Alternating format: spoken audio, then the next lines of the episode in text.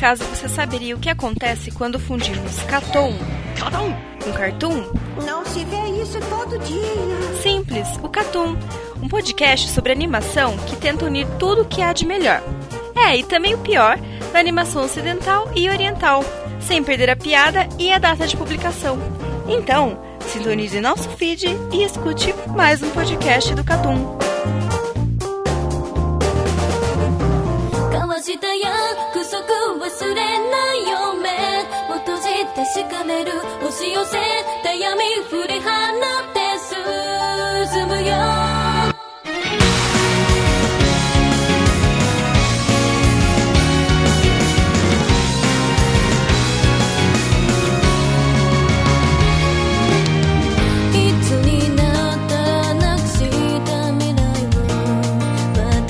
Sejam bem-vindos a mais um podcast do Catum. Nesse podcast contamos com a presença de Lucas Dantas, Se esse podcast atrasar, é culpa minha, quase certo. Carlos Thiago Maia, Kill Bay, ótimo publicitário. Rafael Valente Salve. e Iero Marques. Isso é porque você não conhece entropia. E nesse podcast a gente vai falar do que, Carlos? Vamos falar de Puela Mágica Madoc. Não é pela mágica Madoka Mágica? Pra mim era isso. Ah, mas eu não É quis Puela eu não- Magma Doca. É, Puela Mag Madoca al- Mágica. Alguém sabe por que desse Puela Mag? É Pura magia. Tem que pegar a trouxa. É pura porque magia, lá- não é? É porque latim é mais bonito. Não, Poela Mag é garota mágica em, em latim. latim é Caralho, mais tu bonito. sabe latim, Ele estuda a história, né, mano? Tem que saber alguma mas coisa. tem que, você tem que você aprende latim? Não, Não. cara, eu só pesquisei isso na internet.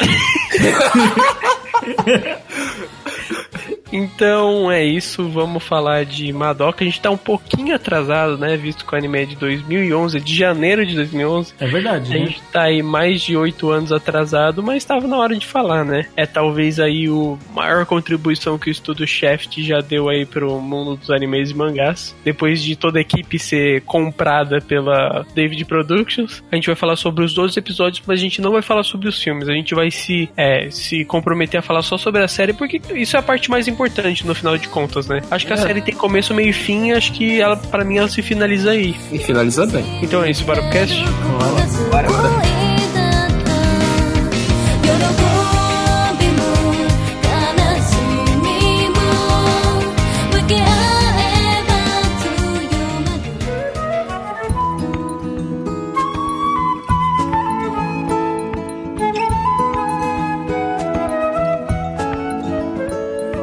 Tá, então vamos falar um pouco do que, que é Madoka, né? Até porque eu acho que Madoka, ele foi um anime que rompeu um pouco com as estruturas do que estava sendo produzido na época. Esse anime ele foi lançado em janeiro de 2011 pelo estúdio Shaft e os principais gêneros dele são drama, thriller e um pouco de psicológico, né? Aquele seinen psicológico que o pessoal fala. Mas no final de contas ele ainda continua sendo uma Shoujo, né? E por que que vocês acham que ele foi tipo tão importante pra época e tão relevante? Ué, porque antes de sair Black Mirror e todo mundo fala, não, porque é tipo Black Mirror, que é disruptivo e seja lá o que for, Madoka já era disruptivo muito antes. Não, na verdade, mesmo ano, né, velho? Não, o que eu tô Primeiro falando. Black Mirror é 2011. Mas o que eu tô Não, eu falando. entendi o que tu tá falando. É, Mas e- Madoka é, é disruptivo pra caralho, assim. Principalmente pelo gênero que ele trabalhou nele. Pegar o Mahou Shoujo e subverter o Mahou Shoujo de um jeito... É, Mahou. Shoujo é um, um gênero, assim, muito estabelecido no final de contas, né? A maioria das obras são pro público infantil, mas ele é bem estabelecido,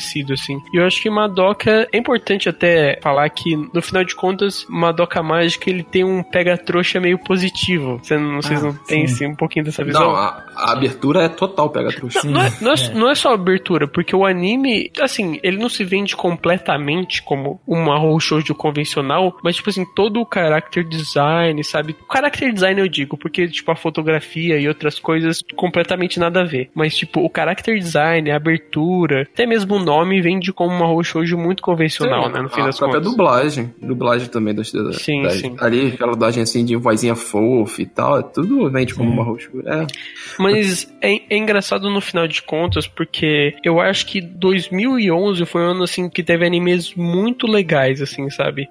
Teve o próprio Steins Gate que saiu, se não me engano, até na mesma season, eu acho. Esse ano teve animes muito relevantes. Eu acho que, mas o Madoka Mágica, por mais que ele não tenha sido um sucesso tão grande grande, assim, do público, assim, imediato, sabe? Todo mundo tava assistindo, todo mundo achou foda. Tanto é que o próprio Steins Gate, que saiu, na verdade, no mesmo ano, todo mundo coloca o Steins Gate muito mais como o anime da vida da pessoa do que o próprio Madoka. Mas ele teve um sucesso, assim, de crítica muito grande no fim das contas, né? E eu acho que no final ali, no final de tu, tudo que aconteceu depois, com o passar dos anos, eu acho que ele foi mais bem estabelecido que outros animes que fizeram até mais sucesso na própria época. Sim, eu Né, acho. Na verdade, o Madoka fez tanto sucesso no Japão que o, o filme foi confirmado no próprio ano, né? E só foi alavancando. Sucesso de, de venda também Madoka conseguiu no Japão, principalmente. Ó, só, só mostrando um pouco da época, na mesma season que saiu Madoka, saiu Beelzebub, ah, o anime, É, mais ou menos. Gozik. Gozik é um anime até que É legal. popular. Kimi, Kimi ni Todoke, segunda temporada, e Freezing, que o, aliás o Carlos é fã, aqui temos um É fã. verdade, o Carlos que é franquia. E, e e tivemos também o anime de Level E, do Togashi. Esse é bom, hein? Mas é o, bom. fazendo, seguindo o seu paralelo com o Steins Gate, né? Se você parar pra pensar que, meu, todo mundo vai virar e falar que Steins Gate, que nem você disse, tipo, ah, é o anime da vida e tal, ou tá nos seus tops e tal. Mas se a gente falar de relevância, Madoka virou o que a gente chama de clássico instantâneo, né? É, eu acho muito mais relevante. Tipo assim, se você me perguntar se Steins Gate é um clássico, eu provavelmente diria que não, mas Madoka eu tenho certeza. Tanto é que a gente teve aquela discussão no podcast, e isso ficou bem claro no final de contas. Sim, e, in- inclusive, eu queria levantar até uma bola falando sobre esse clássico. Eu creio que, tipo, de lá pra cá, ele é o maior exemplar, assim, de clássico instantâneo que a gente teve, né? Cara, po- Nessa- possivelmente- Nos últimos 10 anos, nos últimos 10 anos, eu acho que, tipo, não tem um exemplar que seja, tipo, o, o que Madoka é hoje, assim. é. Cara, em- não em questão de número, mas assim, em questão de impacto, talvez Madoka seja o maior anime da década. Não, e, e ele vai reverberar ondas, né, pra frente, porque é aquele... Eu acho que ele é o melhor anime da década, cara, em questão de crítica, assim. É, questão de. A gente de fala tipo- de ser disruptivo, né? De mudar o panorama geral, Eu, né? eu acho que sim, cara, porque, assim, a gente não terminou a década ainda. Mas não teve nada que eu acho que foi, que foi tão importante. Eu acho que a gente tem grandes obras, mas se a gente parar pra pensar em algo que muda a sua visão de algo. É, nada foi tão diferente, né, no fim das contas. É, eu essa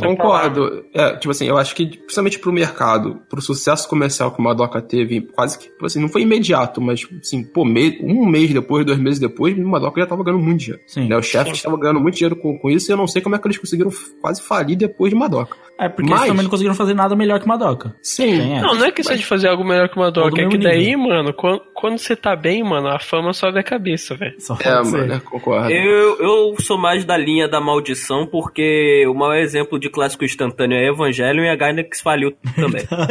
Não, mas Não, a mas- Gainax fale antes de, lançar, de terminar É. o Evangelho. É, você tem, você tem que pensar que os caras tava hipotecando casa, né, pra, Exatamente, pra pra conseguir terminar. produzir episódio, tipo. Agora, o, o questão de Madoka, assim, é, talvez de, de relevância, assim, no mesmo patamar e tal, só Devilman agora que saiu, e eu acho que mesmo Não assim é ainda perde questão comercial, talvez. É porque ele não. O Devilman é o que eu tô falando. Existem grandes obras. Eu acho que é até legal pra você ouvinte entender. A gente não tá falando que não tem outros animes que também não são excepcionais. Tem. Mas se você parar pra pensar em outros animes hoje, copiam e tentam fazer o que Madoka fez. A gente teve um ex- exemplo recente, o tal do Recreators, que também tentou fazer isso com o negócio de Sekai e também Garotas Mágicas. A gente tem outras obras que tentam fazer a mesma coisa, que é pegar um gênero estabelecido e tornar ele que seja mais juninho, que seja mais trevoso, ou, tipo, colocar uma consequências reais para coisas, né, infantis e tal. Muitos tentaram fazer isso. Depois de Madoka que isso começou a se tornar mais comum. Mas assim, você acha que tem um preconceito com o gênero de Mahou Shoujo? Na minha opinião, não. Não, Na minha gênero- opinião, sim. com- depende de quem tá eu fora. falo isso porque eu era um desses caras. Um amigo meu tinha me recomendado Madoka e, inclusive, acho que na época já tinha na Netflix e tava de fácil acesso pra mim. E mesmo assim, eu não fui assistir simplesmente porque todo o estereótipo inicial dele é um estereótipo de Mahou Shoujo pesado, tá ligado? E não é. Isso é até bom no fim das contas. Eu- Sim, exatamente. Isso é um, um turning point legal, inclusive. Mas assim, Valente, você não sabia que o caminho que a história tomava. Não sabia. Ele falou assim, é tipo, não, não é só anime de menininha, acontece umas coisas, tem umas mortes e tudo mais. Aí eu falei, pô, velho, nem fudendo, tem como. Olha, olha para isso. É. Olha para isso. E o estereótipo inteiro mostra desse jeito. Tipo, não que eu não goste de garotas mágicas, porque, sei lá, na minha infância eu assistia tipo, Sakura pra caralho. Sakura e Sailor Moon. É, é Não, engraçado. não falar Sailor isso. Moon. Sakura eu assistia, mas Sailor Moon não. Não, mas assim, é também é grande, mas tipo, é engraçado você falar isso, Valente, porque eu acho que esses dois animes que a gente acabou de comentar, que são Sakura e, e Sailor Moon, uma percepção minha. Eles, assim, quando você fala desses dois, por mais que Sailor Moon seja talvez o grande exemplo de garotas mágicas, você- eles fogem, assim, do percepção de eles serem garotas mágicas no âmbito geral, sacou? Eu acho que eles É. saíram do gênero. Eles saíram do nicho do gênero, assim. Isso, entendeu? Eles superam o nicho de tão fama que os dois têm. E eu acho que Madoka, ele sofre um pouco de início com isso, tipo assim, igual você falou, pô, é garotas mágicas, tá ligado? E aí depois ele transforma, entendeu? Depois que ele consegue sucesso, esse tipo de coisa. Eu acho que assim, Mahou Shoujo é bastante popular, mas não tanto no ocidente quanto é no oriente. E eu acho que, de, de certa forma, é uma coisa muito focada no público infantil, assim, Infantil na minha opinião. feminino, Eu, principalmente eu acho que infantil eles têm dois públicos principais, que é o público infantil feminino e o público dos caras tarados que gostam É, de os, retar... os loucão otaku.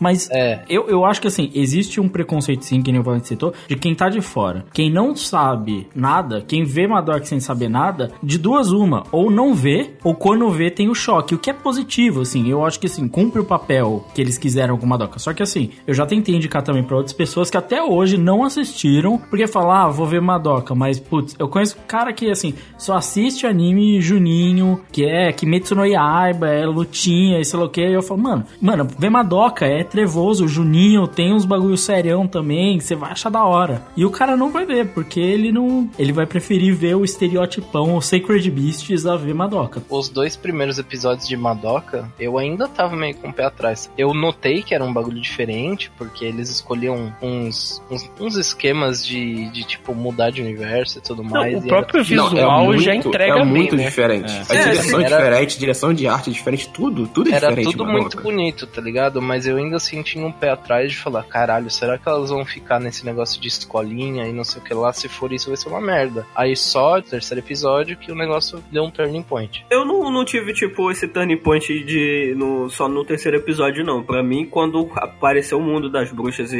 já toda aquela, todo aquele conceito de como elas vão enfrentar as bruxas e tal, de colagem, o caralho a quatro, pra mim, o, primeiro choque da série já, já é no visual da, daquilo ali, das Mano, batalhas. pra mim não era nem o mundo das bruxas, o mundo real já era bem estranhozinho pro meu gosto, É, tá tudo ligado? parece Sim, era, hermético. era estranho, mas dava pra passar, velho. Mas o. Não, assim, não é questão que dá pra passar, é questão isso é diferente, tá ligado? Isso Ah, não é sim. convencional, entendeu? Não, a narrativa Mano, a- inicial ali é es- tem um estranhismo, assim. Tudo é extremamente hermético. Parece que. tipo, E, e ao mesmo tempo tudo é meio distante, né? Uma coisa É. da outra, assim. Que- tipo, É, as coisas não são próximas. Que é uma Eu vibe gosto de muito do- da escolha que eles fizeram pros olhos das personagens, Ah, que, que mostra uma coisa muito distante. Mas assim, vocês acham que Madoka ele é à frente do tempo dele, assim, no fim dos contos? Porque, cara, teórica, a gente tá falando aqui em 2019, mas é um anime de 2011, já faz oito anos, né, no fim das Eu, contas. eu diria nem que é à frente do tempo. Eu acho que quando chega um- uma determinada obra, chega a um determinado patamar, ela se torna meio que atemporal. É, É, eu a- acho que ela já é um bagulho, tipo, singular, tá ligado? É, você vê Madoka, você vai ver. Se você vê outra coisa, você vai falar, ah,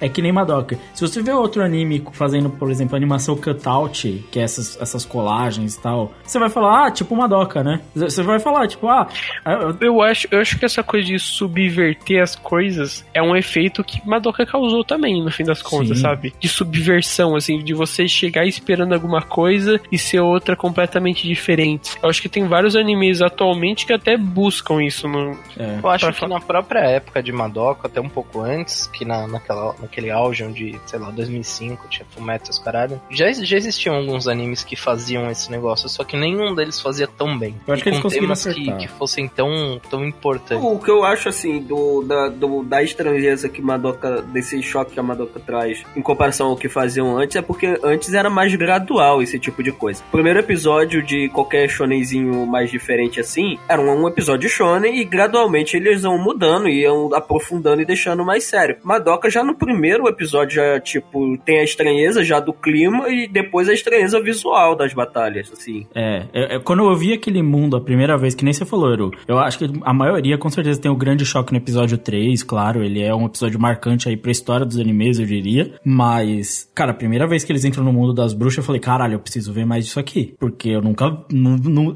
até aquele momento, eu nunca tinha visto algo assim, né? Eu falei, porra, preciso ver mais disso. E se você parar pra pensar até na- no, no que Madoka representa pro mundo, esse mundo hermético, sem violência, parece, quase que vazio, ele hoje, inclusive, é até mais relevante, né? Porque com os índices astronômicos de suicídio no Japão e tal, que é um tema que Madoka bate muito forte, né? É um negócio assim que fala muito com o tempo, fala muito sobre essas discussões sociais até um pouco, sabe? As visões dos personagens, ele vai muito longe. Sabe uma sensação que eu tenho muito grande com Madoka? Que ela tem o mesmo feeling do, do final de história do que Devilman tenta. Hum, Eu de tenho, certa tipo, forma. porque Devilman, a parte final de Devilman, ela, ela traz toda uma discussão é, sobre os demônios, os seres humanos e por que, que eles estão fazendo aquilo e tudo mais. E eu sinto muito isso em Madoka. Eu acho que isso foi um- uma das coisas que mais me chamou a atenção em Madoka. No final de contas, o que o Lucas falou é muito verdade, assim, porque eu acho que um dos outros fatos que fazem com que essa obra seja um clássico é o fato de que ela, ela tem discussões profundas e críticas ao mesmo tempo, e ela também não, deixa isso tão explícito assim, sabe? Ela usa muito da metalinguagem pra mostrar isso que ela quer dizer no fim das contas, né? Pra mostrar isso que ela quer dizer. Eu acho que a direção é um negócio espetacular, principalmente a gente fala muito do negócio do mundo das bruxas, por exemplo, né? Mas é um negócio que se você parar só pra rever esses momentos, você consegue entender, por exemplo, são construções, né, estéticas de personalidades complexas, né, de uma pessoa, né, que eles tentam incorporar ali, né? Todo esse negócio da infância, né, ele remete muito a essa coisa, né, de trazer a infância e como a infância afeta ali, né? Porque a- o mundo da bruxa nada mais é do que a distorção do mundo, de certa forma, imaginário infantil, às muitas vezes, né? Que é assustador, que é o que é tema de muito filme de terror, que é de histórias de terror até, né? Não, e não só isso, né, Lucas? Você tem toda a questão que depois é demonstrada de, da transformação de saída de Mahou Shoujo indo pra bruxa, toda essa transição, assim, porque eles mesmos falam, é, a Mahou Shoujo vira bruxa, eles até fazem um, um jogo de linguagens em japonês ali naquele momento, né, quando a Kyubi fala. Então você tem toda essa construção, tipo assim, o que você vai ser no seu futuro e tal, e algumas das passagens mais bonitas que a gente pode ter em Madoka é, de- é quando, a, quando a própria Madoka conversa com a própria com a mãe, né, É. e a mãe dela fala sobre questão de futuro, o que são os adultos, aí ela ela até brinca, é, os adultos são aqueles que são as crianças que cresceram e agora só fizeram merda, vão fazendo merda e tem que sofrer com essas merdas. E é por isso que a gente bebe, que é bem verdade. É. Mas toda essa construção de diálogos e a construção de um mundo é totalmente representativa. Eu não sei vocês, cara, mas eu, eu vi na Kyubi o capitalismo. Caralho, você tá indo longe, hein? É um comunista mesmo. Não, não é isso, não é, Ô, não é Crive, questão... Crive, o hino da União Soviética. Por favor, por favor, leia. Não, não. Esse podcast é claramente patrocinado pela Lei Rouanet, cara. Patrocinado. Não, ainda incentiva o cinema Porque, aqui. para pra pensar, ele te chega e te oferece algo fantástico. Aqui, Ubi, tá ali, é algo fantástico, algo imaginário, você quer, você deseja. Aí você descobre que não é bem, não é bem o que você quer, é tipo, tem uma coisa de errado, tá ligado? E toda vez que você sente dúvida sobre aquilo, ele aparece e fala, compre batom. Toda vez você sente uma dúvida, tá lá Kyubi falando, você não quer virar uma garota mágica? Hein, você pode virar uma garota mágica. Todo momento. É o capitalismo batendo na tua porta, mano. Ele te diz todo momento que você precisa, você precisa. E quando mais você quer sair daquilo, mais ele vai chegando perto e vai te botando no ciclo. Não, não é sei, isso. não sei mais se é só... faz, não, e, e faz sentido por, pela, pela aquela cena que eu adoro, que é a da conversa do, do Cube falando o porquê que tem que ter garota mágica e bruxa e tal. Que ele fala, mano, qual o problema de ter algumas pessoas sofrendo em detrimento do melhor pro universo? É, não, e não só isso, o Eru, tem a cena que ele fala: se você quer virar uma garota mágica, ligue para mim. É, É, exato. é. É o Saul Goodman do bagulho. Mas eu acho que ele, ele tem, tem parte disso que vocês estão falando também. E eu acho que ele vai até mais longe. A Cube representa também um aspecto mais brutal da sociedade, né? Expectativas sociais, a expectativa da pessoa, os desejos da pessoa, a realização de sonhos, né? E a forma, eu acho que isso também é legal representado da forma fria, assim, que ele representa isso, esse negócio, ah, porque você tá colocando seus desejos em coisas que você não deveria colocar. Mas também é coisa da sociedade, né? As pessoas se maqueiam, garotas se maqueiam querendo ser belas e sei lá o que, por influência da propaganda e tudo mais, né? Então ele vai em todo um aspecto social, né? Não só na questão capital, né? É, eu mas vejo desse negócio do aspecto social também voltado muito da transformação de tipo de menina pra mulher também. É, Ele tem Sim, várias. total. Tem muito desse tipo de coisa, tanto principalmente quando toca na, na, na questão da, da Sayaka, dela ter, ter se apaixonado e tal. Botou muita expectativa no, no, no menininho e o caralho a quatro, e por isso, por isso E que o ela moleque não corresponde. É. Não, tem cara, tem uma cena da Sayaka que é muito linda também, que ela começa a discutir, ela e a Madoka, tipo assim, como elas são privilegiadas, tá ligado? Tipo, porra, é muito no Madoka falando isso. Por que você vai se tornar uma Mahou se você já tem tudo? Se você tem uma família que te apoia, que você tem uma escola boa, se você consegue já fazer isso, pra que você vai fazer isso? Então, tipo, eles discutem isso o tempo inteiro, cara. É, é muito profundo que apresenta ali. E, e- e no, e no final de contas, né, tem uma outra coisa também que, tipo, desde o começo, assim, é uma coisa que já é diferente. O fato da mãe dela, quem trabalha, né, quem dá o sustento, e o pai dela ser o dono de casa, né? É. Ah, Na verdade, só quem importa nessa, nessa, nessa história é a mulher, né? É, Exatamente. Que, é uma, que inclusive, né, se fosse usar a- o, o exame de Bechdel lá, né, seria ela é uma história de O garotas. teste de, de O teste de Bechdel. Bechdel. É, se- é uma história de garotas motivadas por objetivos de garotas que não estão em nenhum tipo de influência ou toque de um homem influenciando elas. Então, eu, eu vou dizer que esse anime aí, ele não passa pelo teste de Juninho, né? Porque Juninho, não sei.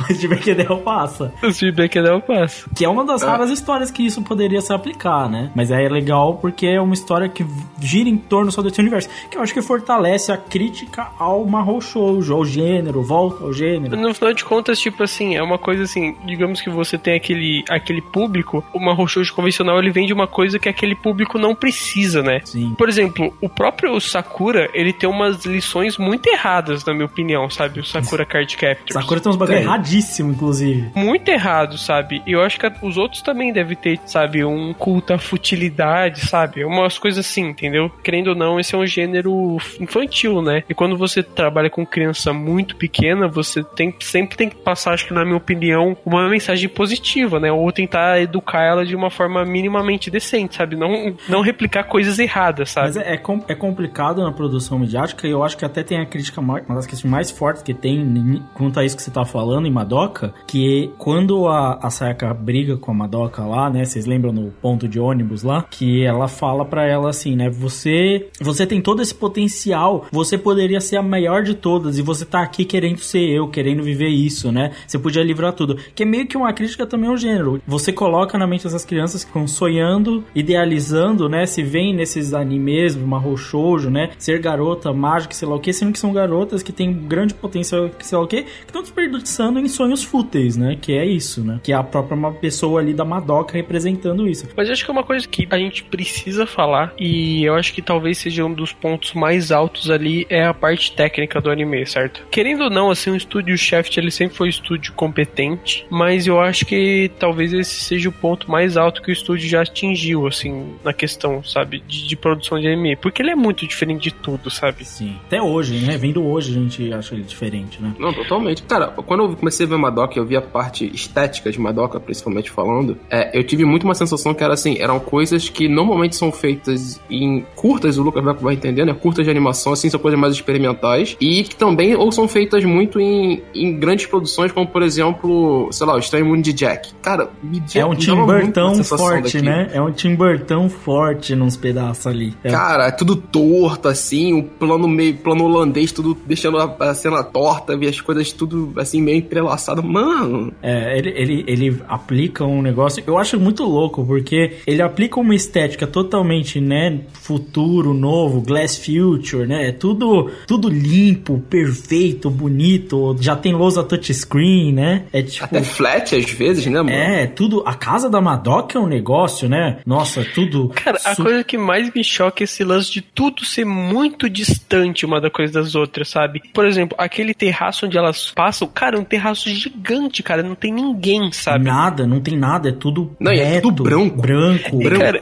eu, eu não, sei, não sei se vocês tocaram muito assim, mas ele tem um ar meio industrial, assim. Em vários momentos elas passam, assim, por indústrias atrás, sabe? É o negócio do, do trem, né? Depois que tem a briga lá da que elas descobrem, né? A, rea- a reação das bruxas e do- das pedras da alma dela. Elas estão embaixo do que são os trens que elas pegam, que é um negócio, né? Que é são aqueles trilhos sujos, né? Onde passam realmente os trens, né? Aquele emaranhado de trilhos, né? Tem, estão por baixo ali da sociedade delas, limpa, perfeita, tem esse mundo, né? É engraçado isso no fim das contas, assim, porque ele, tipo, não deixa nada claro o que, que é aquilo, sabe? Que, Sim. que ano que aquilo se passa, né? Claramente futuro, mas não diz quando, né? É, é, tipo, um futuro, mas, tipo assim, a gente não sabe como a sociedade tá. Porque, tipo, todo mundo ali naquela colinha parece ter a vida perfeita, sabe? Sim. São crianças que estão tendo uma educação aparentemente muito boa. Todas as crianças parecem que têm uma uma vida ótima. Todas elas parecem ser de famílias, pelo menos de classe média alta. A, a, a Madoka tem uma vida perfeita, sabe? Ela tem uma casa grande, ela pode, depois que ela termina a aula, ela pode comer um, um sanduíche, sabe? Num McDonald's, num, sei lá, numa loja linda que tem ali. Não, nem só isso. Os pais dela são maravilhosos, dão atenção Tudo é pra lindo, ela. é, tudo é incrível, eles ganham bem, é tudo incrível. E eu acho que é, é, a Madoka bate num negócio legal que eu acho que a direção meio que ela reflete a realidade daquelas pessoas, né? No mundo ali que nem vocês estavam falando, é todo, parece que é uma realidade alienada, né? É tudo parado, tudo reto, sei lá o que. Agora quando você vai pro mundo das bruxas é uma direção completamente caótica, né? É um mundo bizarro, sei lá o que, nos E momentos cara, assim, como é que faz aquilo? Qual? Porque e- esse é o, acho que acho que é o ponto mais assim, caraca, isso é muito diferente, sabe? Todo mundo vai ficar meio chocado quando vê, tipo, o mundo das bruxas e falar, pô, eu nunca vi isso antes. É, eles mesclam algumas formas, porque cada mundo de bruxas, ele é diferente, né? Cada mundo de bruxas tem, alguns apresentam certas animações, tem um que é só sombra, né? É tudo feito em animação, né, por contraste, né? Que é só tipo um limbo da vida, o jogo lá, né? Tipo, Tem, tudo tem um que, por sombra. exemplo, que é um bem mais simples, que é aquele que são vários varalzinhos, assim. Isso, Tipo, que, é, bem mais simples, por exemplo, comparado aos outros, assim. Acho que o primeiro que ele entra já, tipo, é bem diferente, assim, no fim das contas, sabe? Tem aquelas coisas mexendo no fundo, assim, sabe? Sim, ele, ele pega muito de várias técnicas. O que eu acho mais louco é que assim, são várias técnicas de animação diferente, o que provavelmente exigiu muito da equipe, que é incrível que o estúdio Shaft conseguiu fazer isso. E aí você vê que é principalmente usam muita animação cutout, que é tipo, é uma espécie de stop motion com pecinhas recortadas, né? É, se você pesquisar aí no YouTube animação cutout, você vai ver diversos exemplos e você vai ver isso. Que é que nem o Carlos falou, era muita coisa de experimentação que você vê em curta, você vê em outros filmes assim. Tem muito stop motion, é muita técnica de animação tradicional envolvida, mesclando com animação digital. Ele faz uma piada, né? Um, um dos mundos de bruxa tem as televisões passando a cena do episódio 3, né? Que ela que ela tá caindo. É um mundo subaquático, de certa forma. E aí ele vai mesclando essas fórmulas de animação, assim, que dá um trampo foda, porque exige muito da equipe. Tipo, eu não entendo quem deu o pitching dessa ideia, mas o cara tá fora de si. Não, eu, ô, Lucas, eu acho que a coisa mais difícil de você fazer é você criar todo esse mundo e você manter em qualidade as personagens de anime, né? É, e, e incorporar, né, toda essa estética do Mahou Shoujo ali com essa estética diferentona, porque existiam outros animes que tentavam fazer, tipo o Gankatsuo, né, o Conde de Monte Cristo tinha um pouco disso, é, outros animes tentavam, mas era um negócio que, tipo assim, ou eles ficavam num estilo só, ou eles arranhavam uma superfície, né, dessa animação. Agora, Madoka foi, pisou fundo no acelerador e foi, beleza, então é isso que a gente vai fazer. E o mundo das bruxas é uma loucura sem limites, né? Não, mano, e eu tenho que bater palma pra toda a produção audiovisual desse aí. E uma coisa que eu queria só ressaltar antes era paleta de cor, mano. Mano, cada episódio tem uma paleta de cor diferente e, e É. cada cena tem É uma foda. importância na cor diferente, mano. É, é foda. Tem a cena que, ah, depois que elas brigaram no, na- no ponto de ônibus, que ela pega o metrô e ela ouve dois caras discutindo. Mano, a Nossa. cena- Nossa, essa cena é foda. Fã de Mano, fã de- a- Não é discutindo, cena- os caras os caras são muito imbecil, velho. os caras, caras são muito imbecil. Mano, e é muito foda, porque ele sai de uma cena normal, colorida igual o padrão Madoka tá, e aí ele dá um corte assim, foca no chão, e depois quando tu volta num flash, tá tudo em preto e branco, assim, no, quase rotoscopia. Eu fiquei assim, mano, que isso? Tá de sacanagem. A, a própria, a própria cena onde a Sayaka ela vai lutar contra a bruxa lá é meio preto e branco, sabe? É uma cena extremamente violenta. Sim, sim, Que, é tipo, esse que eu falei. É tipo, é bem diferente assim das cenas normais, né? No fim das contas. E é incrível, cara. Sim, não, e é louco, que como o Carlos falou, Paleta de Cor, ele, ele é um anime que não tem medo de mudar completamente a sua estética em, em favor de algo. Se você pegar, cada uma das personagens tem uma cor, né? Mas isso reflete muito na personalidade delas, e reflete muito no que elas fazem, e muitas vezes ele, ele não tem medo de passar um episódio inteiro numa coisa só. Quando a Sayaka vai resgatar o, o boy magia dela lá, tudo é laranja, extremamente laranja, extremamente magenta, assim, é tudo uma cor só, assim, monocromático pra caralho, e foda-se. De repente elas estão na escola e aquele mundo de novo, sabe? Tipo, do nada ele muda pra isso, saca? Um negócio foda, né, mano? Eu acho que eu nunca vi um anime assim que completo, completo mesmo. Todos os episódios dele eu possa falar que todos os episódios, quase todas as cenas são incrivelmente bem pensadas. Tipo, os caras pensaram em tudo, tudo. Qual cor colocar, qual ângulo que eu vou pegar. Tipo assim, é claro que isso acontece em toda a produção, mas, tipo assim, com tamanho detalhe, como o Madoka tem, eu acho que eu nunca vi um anime desse nível, assim. Não, eu vou fazer um tortinho aqui do lado, vou botar essa paleta de cor aqui, vou mudar essa porra toda agora, porque eu quero dizer alguma coisa visualmente para tu, tá ligado? Acho que o Madoka, ele chega num nível, assim, como produção audiovisual, que é um absurdo. Que trampo do diabo, hein? É um trampo É, filho gente da puta. Ele tem um roteirinho também bem acertado, né, no fim das contas. É, fechadíssimo, né? O fato a- do plot twist lá, no, bem no fim do anime, tem várias coisas que são anteriores a isso, sabe? E que, tipo, são mencionadas várias vezes e você não percebe, né? Por exemplo, tem aquele lance, a primeira vez que. A primeira vez que a, a Sakura ela vai falar com a Homura. Na verdade, a Homura vai falar com a Sakura, que ela tá jogando aquele joguinho de dançar, sabe? No fliperama. Uhum. E daí ela fala assim que vai chegar o Wal- o Walpurgisnacht, né? Alpus E, Net, é. e daí ela fala assim: Ah, ela- ele vai chegar em tal lugar. Aí ela fala assim: Como é que você sabe isso? Ah, probabilidade. E daí no final explica o porquê daquilo, sabe? Não, e, e isso a gente vê em outras coisas também. A gente, todo mundo fala do episódio 3, né? Um negócio que você nota, a primeira vez que aparece aquele mundo das bruxas, você já vê nas costas o desenho daquele personagem que vai ser o fatídico, né? Que vai decapitar a nossa querida personagem, né? Ele tá ali nas costas já. Já dá pra você ver ele, sabe? Ele faz isso, ele não, tipo assim, eu acho muito louco, né? Porque a gente reclama tanto, né, de obra de mistério que a gente vê, ou que até shonen simples, né, que tem que não conseguem, mano, descrever a história de uma maneira a deixar ali as peças, né? As peças do quebra-cabeça visíveis, né? A história que tá acontecendo. E, e também, a- até a questão de desenvolvimento dos personagens, que também faz parte de roteiro, eu acho incrível, assim, cara. Eu acho o arco da Sayaka, assim, incrível, cara. Do que ela começa e do que, que ela se torna, sabe? Nossa, a narrativa visual, inclusive, do, da história do pai dela é um bagulho loucão, né, mano? Ó. Não, mas aí você tá falando da Sakura, eu tô falando da Ah, Sayaka, tá. de cabelo azul. Ah, tá. Eu acho o arco, o arco dela, assim, cara, é incrível. Do ponto que ela inicia e do ponto que ela termina, sabe? Pra mim, o crescimento da Madoka também, o, o anime inteiro é, é fantástico, foda, tá é. ligado? É, é engraçado, né? Porque ele coloca esses personagens que muitas vezes a Sayaka é um pouco irritante, né? Às vezes. Mas o a Madoka também seria aquela personagem bobinha que a gente falaria, né? Que, ah, nossa, é tão chato porque ela é sempre indecisa e sei lá o quê. Mas que nem você falou do negócio do roteiro ser amarrado. Conforme a gente vai passando os episódios, a gente vai entendendo mais daquela história. A gente começa a pegar as peças entender aquilo ali. A personalidade que as duas personagens, por exemplo, apresentam, elas fazem completo sentido, levando em consideração a ação da Romura dentro daquela narrativa, né? Exatamente.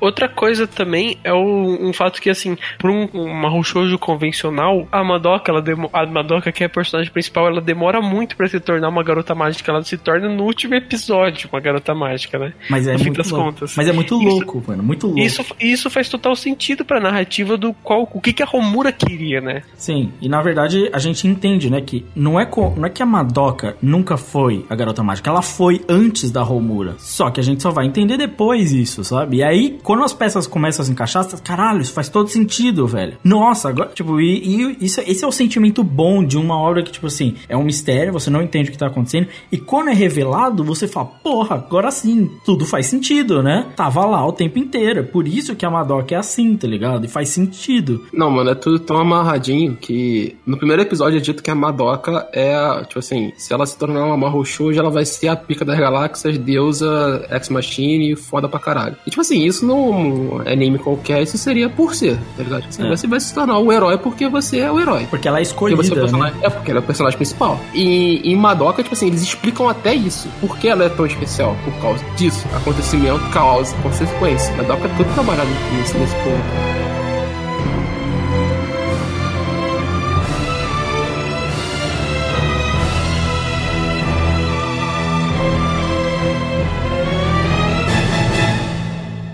Kaname Madoka. あなたがこのクラスの保健係よね？え、えっと、あの。連れてってもらえる？保健室。「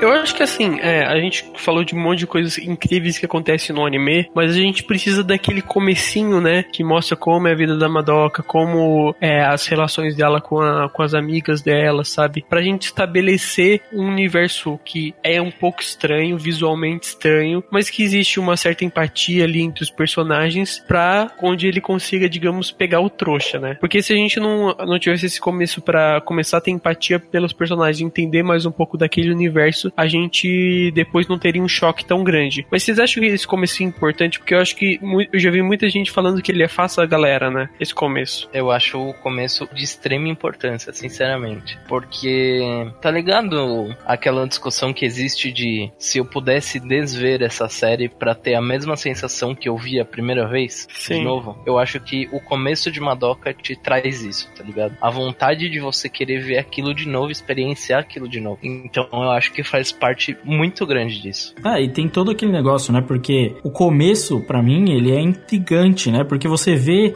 a, aquela primeira cena é um pós-apocalipse, tá rolando uma treta absurda, você não entende nada e parece um sonho. Beleza, aí você fala, ah, tá tranquilo, né? E aí quando ele começa a deixar as coisas, tá, tem alguma coisa aí. E aí você começa, eu já comecei assim, cara, não tá muito normal esse anime aqui não, porque essa menina aqui tá tendo uma aspira muito louca aqui. E eu acho que ele vai ligando bem a história do que vai acontecendo ali, sabe? Você vai esperando certas coisas, mas elas não vão se realizando do jeito que você espera. Assim, porque eu vendo a história toda, se a gente pegar do começo ao fim, se você mudasse aquele começo, honestamente você estaria cagando toda a cronologia do bagulho. Então, você, você estaria cagando até também na construção daquilo na, na sua mente, cara. Porque eu acho importante, tipo, começar no. Cara, isso tá meio estranho e tal. É, é, você ainda não me deu evidência de que isso vai ser totalmente diferente, apesar de tudo aqui, mas isso tá muito estranho. Eu, eu acho que a estranheza vem mais que a primeira vez que a Romura aparece na história, não como uma estudante transferida, mas como a garota mágica Romura, que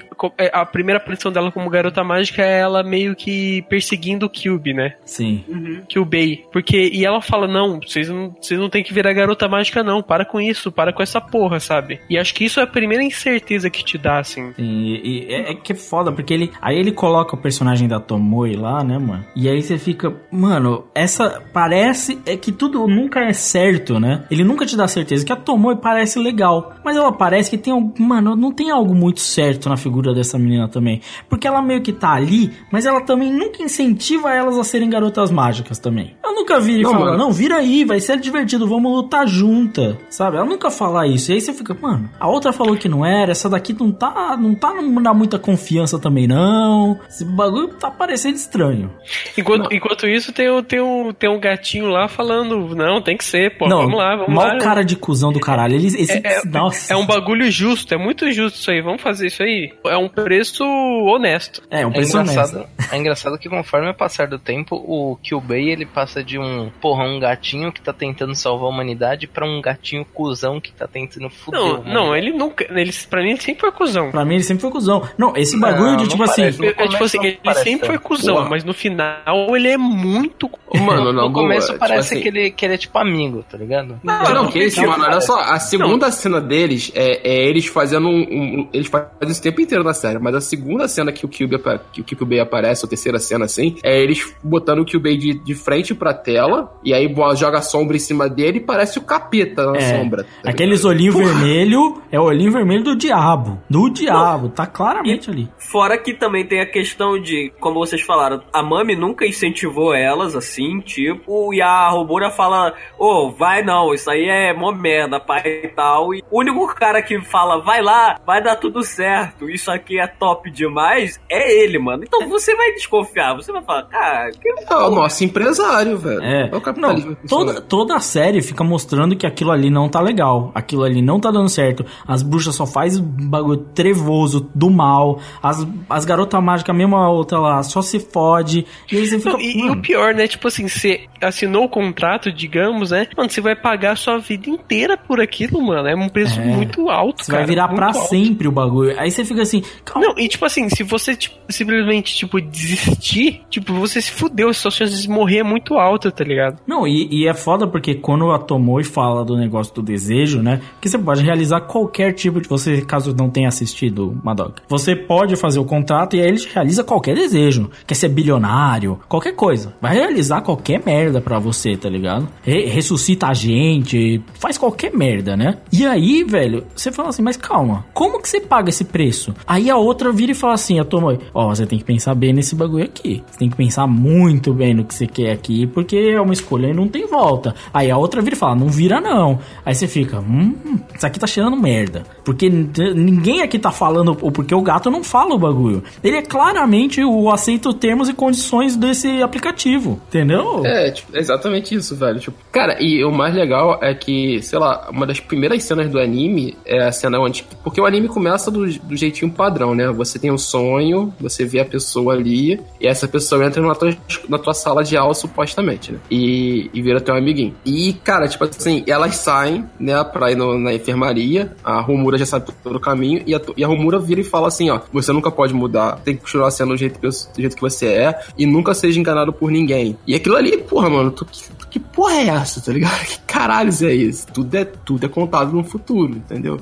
Mostra Sim. tão bem é como é construído esse roteiro, né? Acho que o choque inicial, assim, é quando a Mami morre, certo? É o maior choque. É, digamos que assim, tipo, ah, beleza, agora a porra ficou séria. Não, é o, é o quando você tem a confirmação. Ah, sim, isso aqui é diferentão mesmo, né, cara? Porque eu não sei a experiência de vocês, mas vocês acharam inesperado porque eu não achei. Eu Não, não, também não achei. Porque eu achei que, tipo, tudo leva a isso, sabe? Sim, no final das contas. Mas, mas, tipo assim, eu vou te dizer a minha opinião. Eu já sabia como uma doca funcionava. Então eu não achei porque eu sabia que, tipo assim, vai chegar no terceiro episódio e vai acontecer alguma coisa, tá ligado? Mas talvez pra quem viu saindo, é, a construção é tão bem feita, mas ele vai te dando dicas. Uma doca o tempo inteiro vai te dando dicas. E uma boa obra de mistério, uma boa obra com um bom roteiro, ele vai te dando dicas das coisas que vão acontecer no futuro, tá? É, não, porque a Então, uma- narrativa ali é totalmente tipo assim, isso vai dar merda. A Romura tá indo lá, aí ela prende a Romura, claramente tá dando merda. Toda a narrativa visual do bagulho é tipo assim, luzes de alerta, tudo vermelho pra cacete. Mano, isso aqui tá com cheiro de sangue assim, fervoroso. Não só isso, né? Tipo, quando elas vão enfrentar os witches e tal, é, tanto a Romura quanto a Tomoe, elas sempre ficam falando: então, isso daqui não é brincadeira, não é tão fácil matar essas witches, tem que tomar cuidado e tudo mais. E, tipo, já, já é meio que um prelúdio, tá ligado? Não, é tudo, tudo feito pra você ter os dois pés atrás, cara. É, não tá- você não pode ficar confiante. O que eu fiquei chocado quando eu vi foi a violência gráfica. Eu imaginava que ela iria morrer. Sim. Mas eu não imaginava o, o jeito, e, tipo, do nada que ela morreu. É, eu não ia imaginar uma Porque foi tipo, criatura de uma hora colorida. pra outra, assim. Ela literalmente morreu que nem merda, tá ligado? Parecia que a existência dela era nada. Sim, não, e é foda, porque vem aquela criatura colorida, gigante, né? Tudo criancinha, bonitinha, sei lá, decapita ela e não o bastante, joga ela pro lado e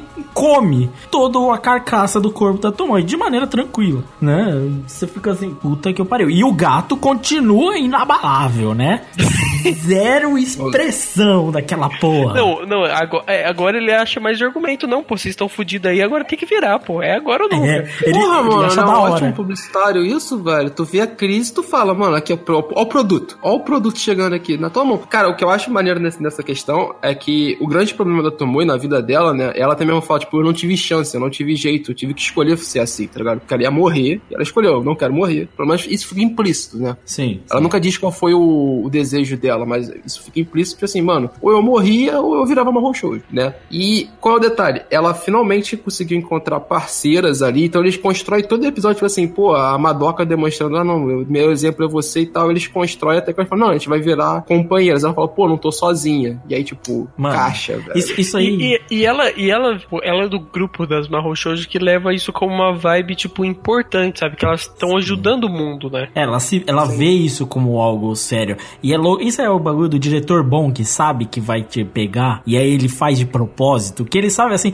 ele vai criando esse laço emocional, vai criando tudo o bagulho. E ele fala assim: Eu vou foder essa porra aqui. Vai ser a carniça. Ele sabe que ele tá ali jogando com você. Porque é o diretor bom que sabe onde colocar as coisas. E esse negócio da Tomoe, da narrativa dela, não, eu quero viver, quero continuar viva. Mas tem o bagulho, né? Se você. O desejo que você toma, né? Que você decide escolher, ele vem acompanhado de uma desgraça tão grande quanto, né? É a troca equivalente, né, mano? É a troca equivalente, né? Depois dessa parte onde a Mami morre, é tipo, é mais um pretexto pra Romura falar, porra, olha essa porra, mano, vamos, vamos deixar quieto isso aqui. E depois a gente tem a, a Sayaka virando Mahou Shoujo pra poder fazer o desejo dela de ajudar lá o molequinho, né? Mano, você já vê, quando a, a, a Mami morreu, já saiu o parafuso da cabeça da Sayaka. Ela já, ela já tava abaladíssima já. Quando ela virou pra Madoka e falou, não, não vamos conversar disso agora não, é porque ela já tava na fossa, tá ligado? Ela, ela quebrou, quebrou a menina, quebrou o emocional da menina. Já era, tava, tava fudida já.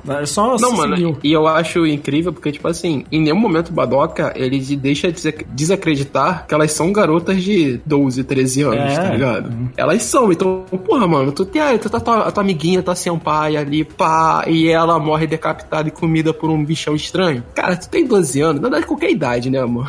Mas, principalmente com 12 anos, deve ser uma merda, deve ser uma vibe ruim, mano. Então, porra, a Madoka entrar em depressão, em negação da vida, e a outra pirar na batatinha é muito normal, porra. É, é o mais normal, inclusive, pirar na batatinha. Não é um bagulho normal de você ver. Né, velho? Você tem a pedrinha ali do lado, mano, só vai. Mano, é, quem já E tinha um experienciou gatinho. isso, nossa, é pesadíssimo mesmo. Cada um lida de um jeito e é foda. É foda, ela vai E, pesadíssima. e tem até aquela cena que eu acho interessante, é que a outra amiga de cabelo verde que não tem nada a ver com isso.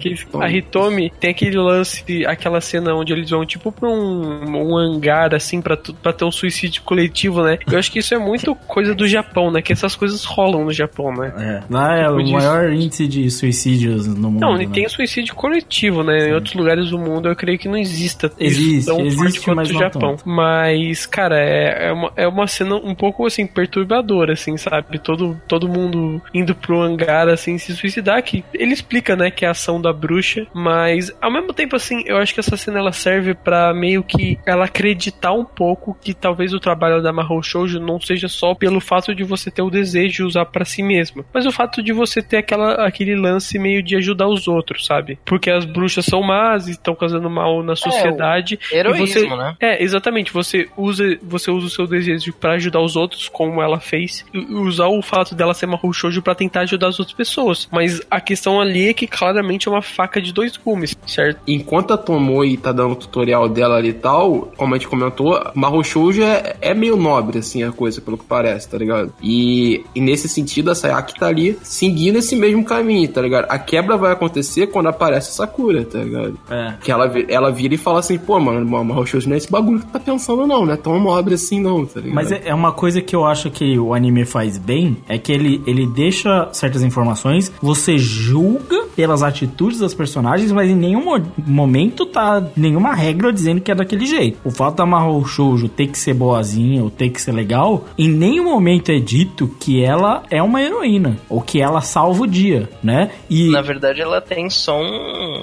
um objetivo, né? Que é acabar com as witches. Sim, e uma necessidade, porque ela precisa limpar a joia da alma dela com o bagulho das bruxas. Inclusive, é legal de, de explicar esse negócio da Witch, como que funciona, porque todas as Witches são Mahou Shoujos que foram corrompidas por causa que não conseguiram limpar a joia da alma delas. É, isso é dito só no final, na verdade, mas. Na verdade, tipo assim, ele vai crescendo aos poucos, né? No começo é tipo uma forma um pouco mais básica, que ele chama de familiar, né? Isso. Aí ele vai lá e mata umas três, quatro pessoas e daí vira uma bruxa. Sim, o que eu acho legal é que ele sempre deixa, assim, no, quando a gente vê o mundo das bruxas e ela enfrentando as bruxas, que não é algo que parece ser espontâneo, não parece tipo um fantasma, uma coisa sobrenatural como em outras histórias, porque todo mundo de bruxas tem muitos temas, tem coisas ali que dizem muitas coisas, se a gente parar pra analisar. E quando rola a primeira vez que a gente vai ver a Sayaka com uma Oshoshi, que é quando ela salva a Madoka nesse suicídio coletivo, a gente, primeiro, tá um mundo de televisão totalmente subvertido. Aí ele tem muito a ver com o que tá rolando ali daquela galera que tá indo cometer suicídio. E de quebra tá passando, batendo na tecla do episódio 3, né? Pra, pra Madoka, ali naquele universo. Ou seja, a representação ali daquele mundo de bruxas, antes de dizer que elas são Mahou Shoujo, já mostra que as bruxas não são algo tão certo assim como só uma criatura do mal, tá ligado? Logo de cara, ele sempre deixa isso. Não tá dito em nenhum lugar que a bruxa é só isso, é só um monstrinho que aparece por aí. Pelo contrário, sempre deixa implícito de que tem algo a mais, tá ligado? Sim.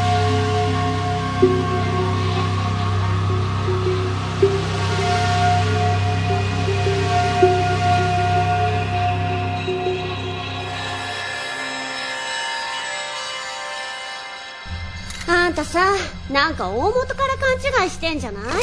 食物連鎖って知ってる？学校で習ったよね。弱い人間を魔女が食う。その魔女を私たちが食う。これが当たり前のルールでしょ？そういう強さの順番なんだから。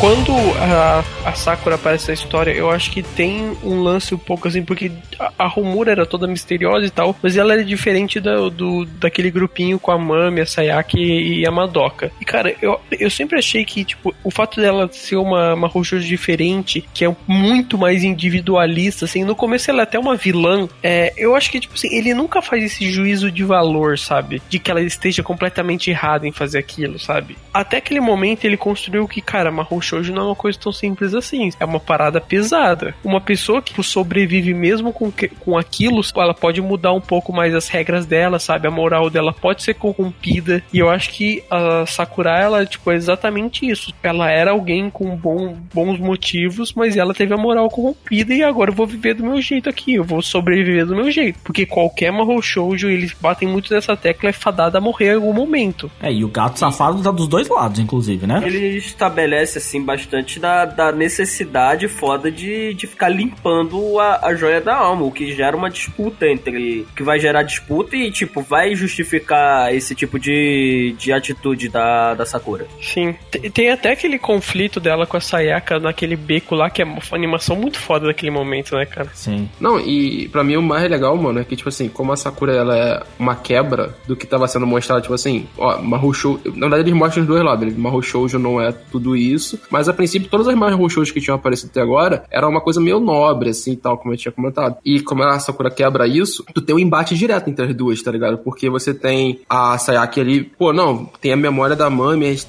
fazendo aquela idealização do que é Mahou Shoujo, elas têm esse embate e depois é demonstrado o porquê desse embate, porque na verdade a, a Sayaki fez o mesmo estilo de pedido que a Sakura também fez. Então ela, ela se vê ali, né, naquele momento, e ela fala, pô, mano, olha, eu sei, tanto que ela tem esse ar meio de sabichona, tá ligado? Tipo, eu sei o que você tá fazendo, tá ligado? Isso tá errado. Aí a outra, pô, como é que você sabe? Tudo mais, então rola esse embate logo de cara. Aqui tem até aquele, aquele momento, acho que um momento muito marcante, que é aquele momento onde a Madoka pega a joia da Sayaki e joga no, no caminhão, né? Tipo, ela Nossa. joga pra baixo pra quebrar, mas o pega no caminhão. Que eles mostram que a alma delas tá dentro da joia, né? Tipo, aquilo lá que elas têm é só um corpo. Não, e né? o gato esse pau no cu, episódio, pra caralho. mim, acho que provavelmente o melhor episódio, né? Que, cara, a, a Sakura, ela pira, cara. Ela pira, assim. Ela fala, pô, mas você nunca me contou isso, seu filho da puta, não sei o que. Ah, mas vocês nunca perguntaram? Nossa, Tipo, gato muito pau no cu, Cara, velho. ele é muito papo, velho. Essa cena é tipo, porra, mano, eu sou pau no cu pra caralho, velho. Não, e o né, gato cara? ainda fica falando pra Madoka assim: Nossa, que maldade que você fez com a sua amiga. Você não pode fazer isso, Madoka. Filha da puta do caralho. Eu só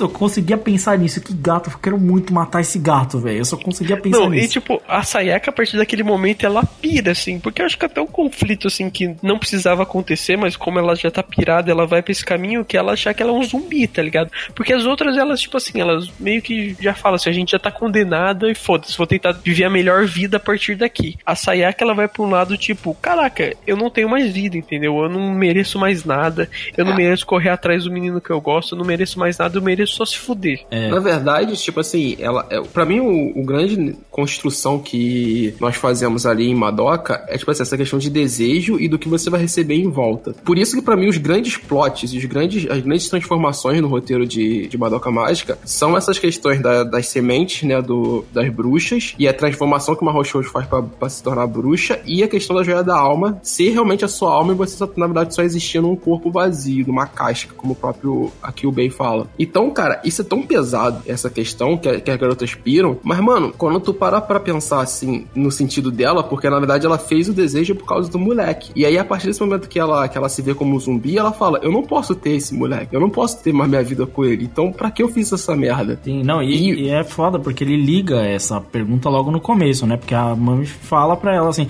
ah, se você. Cuidado pra fazer um pedido pra outra pessoa. E é engraçado que, assim, tem até um momento que ela parece que vai dar uma recuperada, né? E daí a Hitomi fala que vai quer ter uma conversa com ela, né? Nossa. E daí tem aquela, aquela, aquela parte da lanchonete onde ela fala que, tipo, ó, eu sei que você gosta dele aí, tô dando um dia pra você conversar com ele, mas no próximo eu vou, vou me declarar pra ele, sabe? E daí eu acho que ela quebra ela de, tipo assim, no meio, sabe? É porque eu acho que ele, o anime bate numa tecla muito importante que é tipo assim, aonde você coloca as suas expectativas. Porque muita gente coloca todas as expectativas em outras pessoas, ou na aprovação de outras pessoas. O seu desejo vai imbuído de outras, seja nesse desejo bobo de uma garota adolescente que é tipo assim, quer ficar com um garoto, seja outras coisas, atribuir desejos a outras pessoas, né? Que ele bate nessa tecla, ó. Quando você atribui o desejo pra alguém, você não sabe se aquela pessoa quer o que você quer. E as pessoas vivem as suas vidas pra elas mesmas, não pros outros necessariamente, saca? E é um bagulho foda, porque é, e aí vem no bate no negócio, o seu desejo vem de uma desgraça tão grande. Você desejou tanto que aquele moleque ficasse bem, agora que ele tá bem, ele vai ficar com outro, não com você. É pesado, cara, no final de contas. E, cara, de- de- a partir daí ela pira geral, né? Tipo, a cena que mostra muito isso é aquela cena que ela vai lutar contra a bruxa lá. E, cara, porra, é uma cena muito violenta, sabe? Ela se machuca pra cacete, ela vai lá na bruxa e começa, tipo, tem um momento que ela já derrotou a bruxa já. E ela continua batendo na bruxa sem parar, regaçando ela. E, cara, tipo, a mulher pirou completamente já. É um reflexo, né? Porque a forma dela de Mahou Shoujo reflete como é- quem ela é, né? Porque ela se recupera, né? Muito. Mas ela só ganha apanhando muito também, né? Então é um bagulho, aquela famosa faca de dois legumes, né, mano? E é tipo. Não, e, e você tem toda a preocupação que as outras têm, tá ligado? Tipo assim, mano, isso, não- isso é obviamente não está certo, tá ligado? Você, você não pode ser rock balboa pra sempre. Tu não pode apanhar o tempo inteiro e depois tu largar um socão e tu vai botar o cara no chão. Não é assim que as coisas funcionam. Tá ligado? É, é o tema do mangá atual de Hajime no Ippo, né, mano? É lutar apanhando não, talvez não seja o melhor jeito, tá ligado? Sim, tem até aquela conversa muito bacana lá com. Aquela, aquele episódio é muito bom, aliás, que ela tem aquela conversa com a Madoka no ponto de ônibus e depois ela entra dentro do ônibus e tem aqueles dois caras conversando. Mano, aqueles caras são muito babaca, velho. Pelo Mano. amor de Deus, mano. E eu, eu acho foda nesse episódio que ele sai de um tom dark shonenzão, porque a conversa deles com, dela com a Madoka é dark shonen, né? É. E aí a, a gente sai desse, desse tom dark shonenzão ali pro, pra mano, mano. Que Eu achei que ela ia matar cabuloso, os caras. Eu tava crente Eu que ela ia também, matar mano. os caras. Na verdade, eu não sei, porque, tipo assim, pelo que o Crive tava comentando aqui antes, pra você se tornar uma bruxa, tu tem que cometer uns assassinatos. E, a gente- ele não é dito isso, tá ligado? Fica implícito pra tu ser da fez isso. Não, não, o mas cara. isso já é quando você já é familiar, já. Tipo, Ela não é uma é, criatura, é não é como né? ser humano ali no caso. Ela- tanto que ela não tava 100% eu, eu não corrompida, sei, né? tipo, não, fica, fica meio implícito se ela matou os caras ou não, entendeu? É. Sim. Fica- Não fica muito claro, assim, sabe? Eu, É. não, eu não, não vou te dizer com certeza, mas que eu queria, eu queria. É, ela Não, podia, mano, não ia fazer a- falta, e a, né? E a frase dela, dela falando, ah, tu largou a mina quando a mina tava se apaixonando por você, quando ela tava fazendo de tudo por você, e tu chama ela de vagabundo e os caralho, mano, é pesado. Ah, pesado pra pesadíssimo. caralho, viado. Sim. Pô, Madoka, Madoka Mágica é só tapa na cara, né, viado? E, cara, daí- daí tem ela virando a bruxa, né? No fim das contas ali, que, tipo, mostra. É a primeira vez que mostra o que, que acontece com, no final de contas, todas as Mahou Shows, né? Toda É. Mahou Shoujo um dia vai ser aquilo. Mano, eu acho esse episódio, assim, um absurdo. Porque ele vai construindo. Aí tem, tem, tem esse jogo de palavras que eu falei anteriormente da Kyubei, que ele fala que ele brinca com garoto e com bruxa, que parece que no, no dialeto japonês tem parecidas as palavras. E, mano, e aí quando você tem esse plot, tipo, ah, as, as sementes. Você começa a parar pra pensar que, tipo assim, as sementes que elas usam pra se, é, se reenergizar eram antigamente pessoas igual elas, tá ligado? Começa a parar pra pensar nesse tipo de coisa, nesse quase um canibalismo que elas estão fazendo ali. Não, Pensa, no é- final das contas, você nota que é meio que um ciclo vicioso, né? Sim, Sim. total. Não, tipo, tem que, tem que ficar se retroalimentando. Até aquela conversa da, entre a Sayaka e o, e o Kyubei, né? Que ele fala sobre o lance da entropia, né? Que é isso, né? Por uma coisa se, se renovar, a outra precisa ter que ser gasta, sabe? É, só que existe perda de energia no processo, né? Sim, o que, o que ele tá tentando fazer é estabelecer com que isso seja meio que neutralizado, sabe? Com que essa perda, essa, essas, essa variação não seja muito grande, sabe? Que tudo consiga ficar meio que instável. Que o nível de desordem seja o menor possível, né? Que seria entropia zero. E, na verdade, o, eles trabalham, né? Eles ganham dinheiro, vamos colocar assim, o capitalismo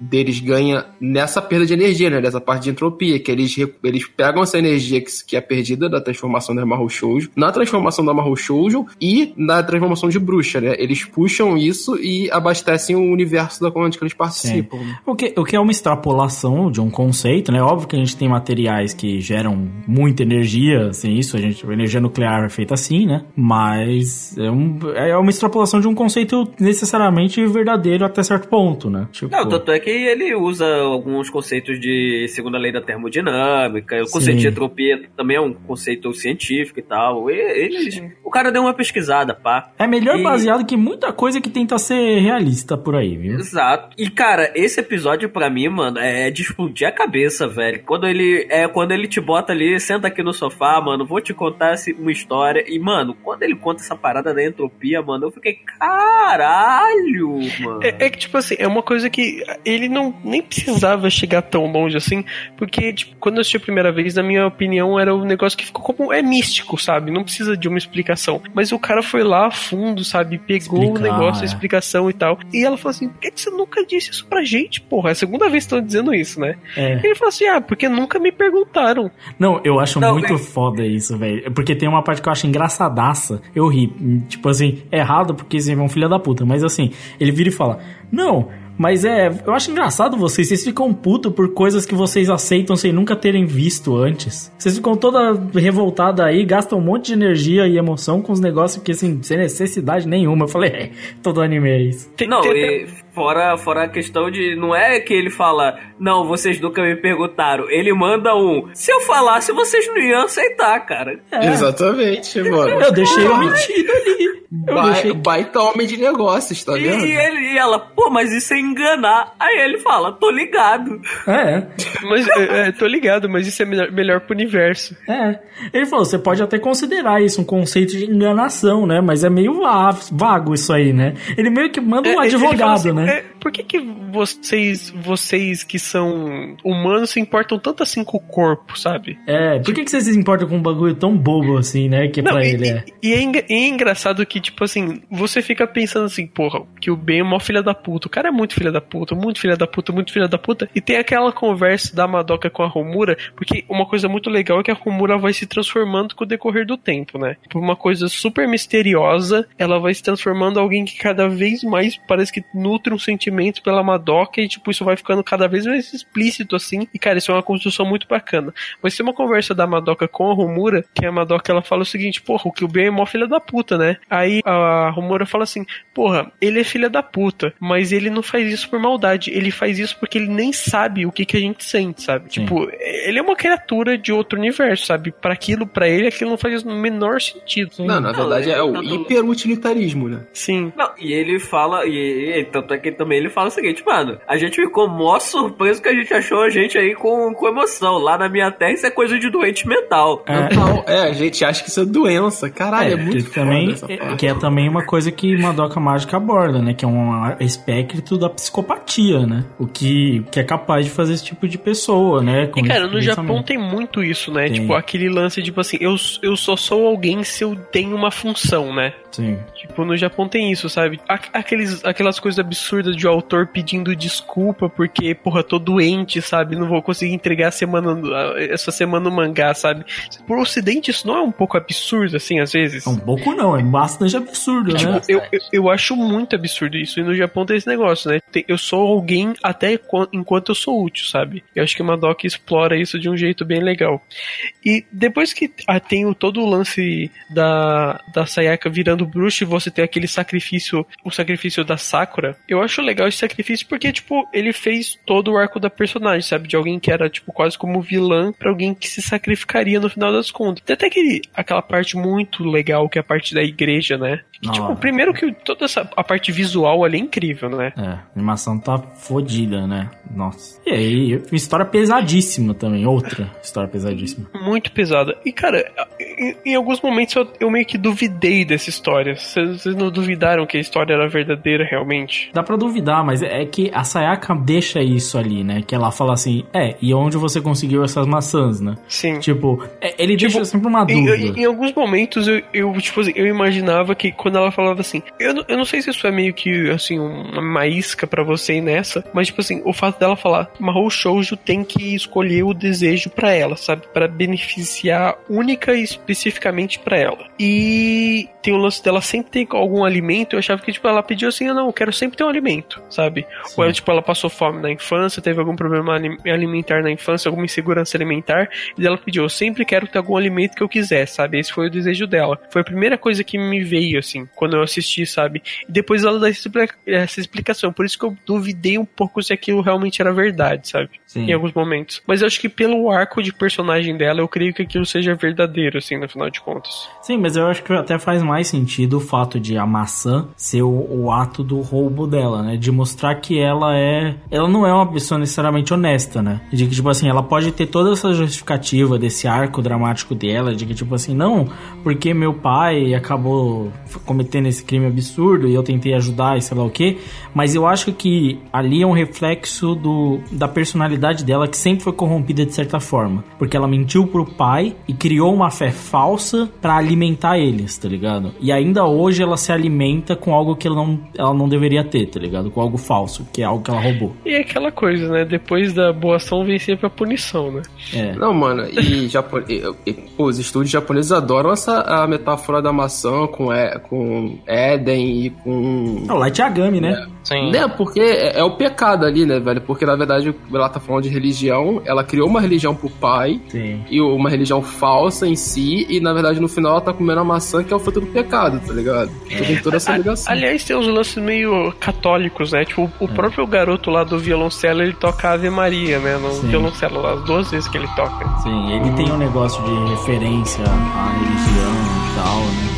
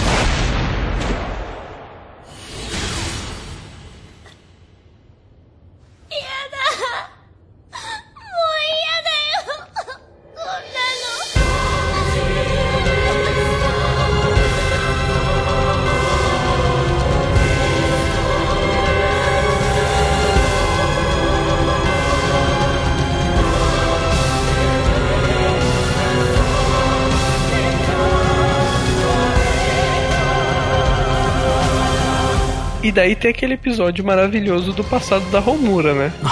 Outro. Nossa, esse episódio é muito Que foda. é tipo assim, Puta tipo que assim, pariu. o episódio começa nisso, sabe? E, e, e a primeira vez que você assiste, você acha que, tipo, ela só passou por aquilo uma vez. E na verdade ela passou e passou e passou e passou e passou várias vezes e ela tentava mudar, mas aquilo sempre chegava no mesmo ponto, né? Aliás, tem até o episódio do Steins Gate disso, né? Tipo, aliás, foi no mesmo ano, né? É, porque na verdade existem várias teorias sobre, sobre ciência a partir de viagem no tempo, né? Uma delas é que o tempo é cíclico, mano. Não adianta você. O que você fazer, ele vai copiar e vai, vai ser acertado. É, que Não ele, ele tenta manter a mesma cronologia o tempo inteiro. Tem É, uma mas série essa- fazendo essa- né? essas, essas teorias aí, elas são, tipo, teorias, digamos, de, de como trabalhar isso num, num roteiro, né? Porque a teoria real nunca prevê uma viagem pro passado, né? É, a teoria prevê uma viagem pro futuro. A teoria de viagem no tempo é um negócio muito maluco. Tem uma série hoje em dia, Dark, lá, que é sobre isso também. Que assim, e o que eu acho engraçado é que trabalhar com viagem no tempo é pedir pra cagar seu roteiro de certa forma, né? Porque sempre vai gerar um buraco, né? Mas Madoka é um dos que eu ouvi, assim, de qualquer história de viagem no tempo, que melhor resolve, assim. Não pra dizer que não vai ter furo, sempre vai ter furo quando a gente tá de viagem no tempo, porque não é um negócio certo, sabe? Principalmente se você falar de teoria das cordas, seja lá o que for, né? Nossa. Você quer rolê demais e tudo mais. Mas, assim, ela resolve bem, sabe? Resolve bem a ideia de que ela tá tentando fazer com que as coisas mudem. E aí que a gente já comentou aqui até, né? Que toda a atitude da Romura, do começo até onde a gente viu, e o fato da Madoka ser uma Madoka diferente, vem dessa influência, né? Que aí mostra como todos os personagens, todos aqueles atos foram induzidos, de certa forma, pela presença da Romura, desde o começo, tá ligado? E que justifica não só os arcos dos personagens, mas tudo que tá acontecendo na história, tá ligado? Então, como Não argumento, isso, né? é foda. A gente, a gente passa bastante a entender o porquê que a Romura é daquele jeito. Sim, sim. Por que que Não, tipo, tem insegura. todo. Do, do episódio dela tem todo o arco dela, a menininha tímida de óculos que não, não tinha talento pra nada, pra virar a menina misteriosa fodona que, que joga granada em bruxa. E que o cabelo Não, é mano, muito liso. O cabelo é liso pra caralho, né? Ô, comercial da seda, hein? Mas, porra, mano, o que eu acho mais maneiro é que, tipo assim, tu pode, tu pode pensar assim na, na Romura. Pô, por que você não faz isso? Por que você não fala com as garotas? Por isso. E aí eles explicam nesse episódio. Em um episódio eles conseguem explicar todas as possibilidades e como ela já testou todas as possibilidades, tá ligado? Não, eu vou lá conversar com elas e explicar. Ah, elas negam, porque o Kyubi não é assim. Ah, eu vou lá e vou fazer sozinha. Não dá certo, eu preciso de mais alguém porque eu não tenho força bastante pra derrotar o, a, a bruxa Mega Blaster lá, tá ligado? Então, porra, ela. T- Tanto é que na linha temporal onde se passa a história, é, o que ela preparou pro, pro, pra bruxa lá final, cara, é absurdo, cara. Tem tipo uma bateria antiaérea. Sim, é um bagulho De, surreal. de, tan- de tantas vezes que ela passou por aquilo, sabe? Ela, ela, ela conseguiu uma casca ali, sabe? De tantas vezes que ela passou por aquilo que ela virou, tipo, outra pessoa. É. Mano, tem uma parte que é muito foda nesse episódio, que é quando eles, eles vão falar assim. É a primeira vez que aparece a Saeki como, como Mahou Shoujo, né? Aí ela, elas estão duvidando do que, ela, do que a Romura tá falando. Ela fala: Ah, não, mas como é que eu vou botar me, me botar em, em perigo se ela luta com bomba e eu luto muito perto, eu tenho que lutar com espada? Aí ela fala: Não, eu vou trocar meu estilo. E ela vai assaltar uma galera que é um Yakuza, tá ligado? Sim. Eu acho divertidíssimo que ela pega a arma, ela pega a bomba, ela pega, tipo, um esporrete bizonho, Mano, assim. É muito bom, mano. Essa garotinha mágica do cabelo liso, como bem comentou Eero Marx, ela é muito mais B10 que boa parte, que 99% dos personagens de Dark Shonen que a gente vê por aí, mano. Ela é muito mais Nossa, sinistra. Muito velho. mais, muito mais. Muito mais sinistra. um- Não, a Mami também era foda, que usava Era um foda. milhão de armas e ficava atirando também. É, era da hora. foda de É que as anim- a animação de Madoka é muito boa, gente. Assim, com exceção da resolução, porque é antigo, né? Fora isso, velho, a animação é excepcional. Ela lutando a primeira vez que ela começa, ela vai toda, tipo, cambaleando, correndinha, assim, e ela começa a atirar nos bagulho, parando o tempo, tá ligado? Tipo assim, muito da hora, tá ligado? Muito bem montado, cena muito bem pensada, tá ligado? Nossa, é- eu achei fodão, assim, a parte do... Não, é do- muito acima da média, muito acima do médio. Não, é... E, no- e- e por fim, né, ele fecha o ciclo, né? Que, que ele abre com aquele flashback bizonho lá da Madoka dormindo no primeiro episódio e ele fecha nesse episódio, né? É, é, é legal, né? Porque ele meio que fecha numa coisa surreal, assim, de um sonho maluco e tal. Mas é muito louco, porque ele, ele faz aquele bate e volta, né? A Madoka que a gente viu durante a série foi a Romura inicial, sabe? Que é essa garota insegura que não sabe se vai virar Mahou Shoujo da primeira vez, né? E aí no final é a Madoka que vai pra esse ponto, tipo... É um negócio muito, muito fora da curva, né? Quando ele mostra também como que o Pugnet ficou daquele jeito, sabe? Tipo, por que que é a grande bruxa? Ou por que que a Madoka é... Tem tanto potencial e por que que ela é também a maior desgraça, né? Não, inclusive eu, eu adoro esse negócio do, do porquê que a Madoka é, é essa, tipo, tem todo esse potencial e ele vira pra ela e fala: Parabéns, ó a merda que você fez.